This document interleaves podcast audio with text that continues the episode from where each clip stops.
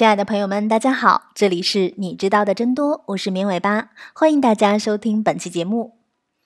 我们在跟别人沟通交流的时候，经常会有这样的苦恼：明明我们都是在用事实来说话，但为什么还是无法说服对方呢？今天绵尾巴就来跟大家聊聊这个话题。通常来说，我们都会认为最好的改变别人错误观点的方式就是用事实说话。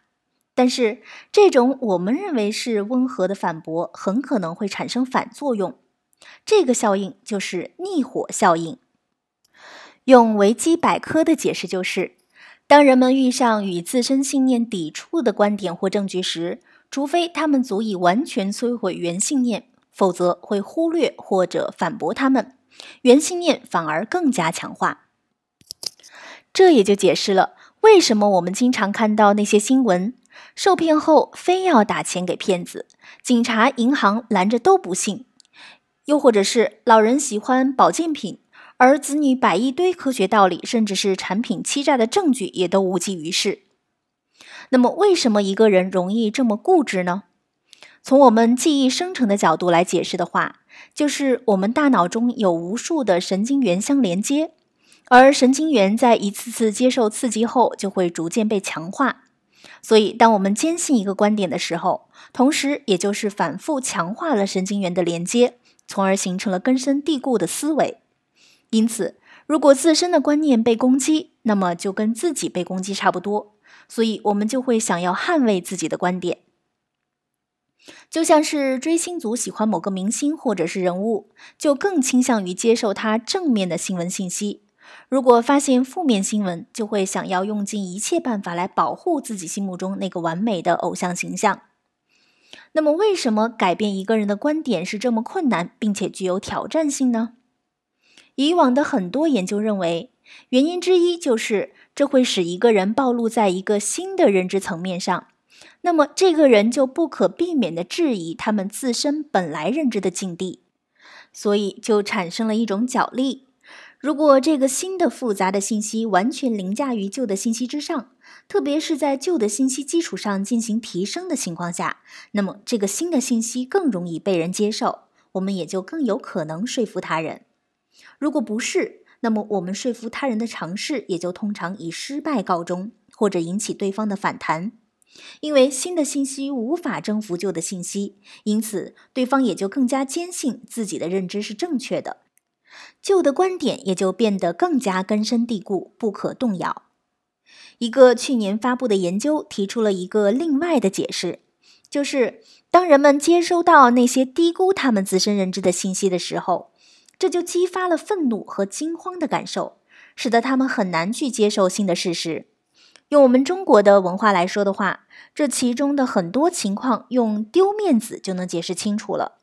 而影视剧里面的有些桥段。像演员像复读机一样的喊着“我不信，我不信”，然后开始哭闹或者是砸东西，这也可以用逆火效应来解释。这个新研究的主要观点就是，逆火效应可能不是我们大脑中两种观点的角力，而是与信息接收者的自我认知有关。新信息威胁到了接收者的自我认知，激发了负面情绪，而众所周知。负面情绪能够阻碍我们的认知和理解能力，因此产生的这种负面情绪，同时影响到了接收者对新信息的消化。这个研究用转基因食品为话题，理由显而易见，就是转基因食品的争论在全世界范围内都非常的多，并且由于信息的传播以及各类人知识水平的不同，对转基因食品的错误观点也非常之多。研究者招募了一百二十名学生被试，用量表测试了他们对转基因作物的知识以及他们对日常纯净食物的需求程度。而量表中的评测项之一就是，我经常会想到食物在我身体里的持续性作用。而这一项又能用来预测被试对于食物纯净度要求的高低，因为思考这个问题越多的人，很显然会更希望食用纯净的食物。他们的态度也更倾向于反对转基因食物，所以食用的食物纯净与否又会关系到被试的自我认知。食用不纯净的食物明显会损害高标准被试的自我认知。所以，研究者希望通过这个来了解这种自我认知在人们接受到挑战性的新信息时是如何影响他们的，他们是会接受还是排斥。被试随机得到两种科学信息，一种是直接驳斥反转基因观点的科普文章。而一种是会解释为什么不应该反转基因的科普文章。在研究者给予被试驳斥反转基因这个观点的文章时，那些对食物纯净度要求很高的被试表达了自己在看这些文字的时候，感受到自己有了更多的负面情绪，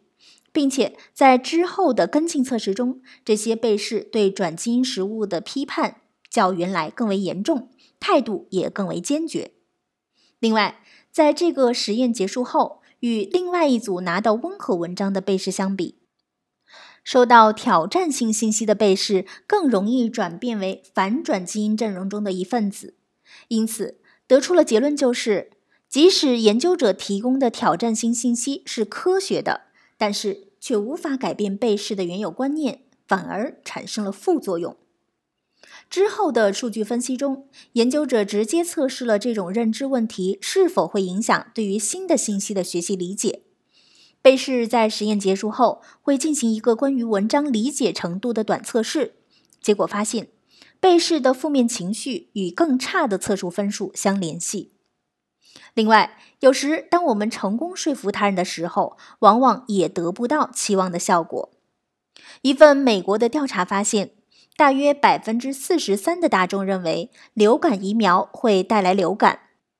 美国疾病防控中心因此特地在官方网站上发布了正确的科普文章，来更正这个流传的谣言。研究人员研究了这个做法的效果，发现这个科普文章很显著地改善了大众的误解，相信谣言的人数数据大约降了百分之二十。但是，伴随着这个下降的，还有人们去接种流感疫苗的意愿。对于那些原来深信流感疫苗能带来流感的人来说，更是如此。他们更加不愿去接种疫苗。这个研究表明了，有时即便是更正错误信息的行为产生了作用，但是同样也会伴随着副作用。所以。在我们试着去说服他人的时候，即使我们的观点非常正确，但是与其直接否定他人的看法，试着用委婉的语言风格，不失为一个更好的方法。而有时我们自己也是有认知错误的一方，却不自知。一旦形成了这种认知偏见之后，就很容易被蒙蔽干扰，无法做出正确的判断。所以在得到新的内容或者信息的时候，在充分了解前，还是不要妄下结论为好。好的，以上就是本期节目的所有内容了，感谢大家的收听。如果你需要了解节目的文字内容，可以关注“绵尾巴”的微信公众号，直接搜索“绵尾巴”三个字的全拼就能找到了。也欢迎大家提出你宝贵的意见和建议。下期节目我们再见吧，拜拜。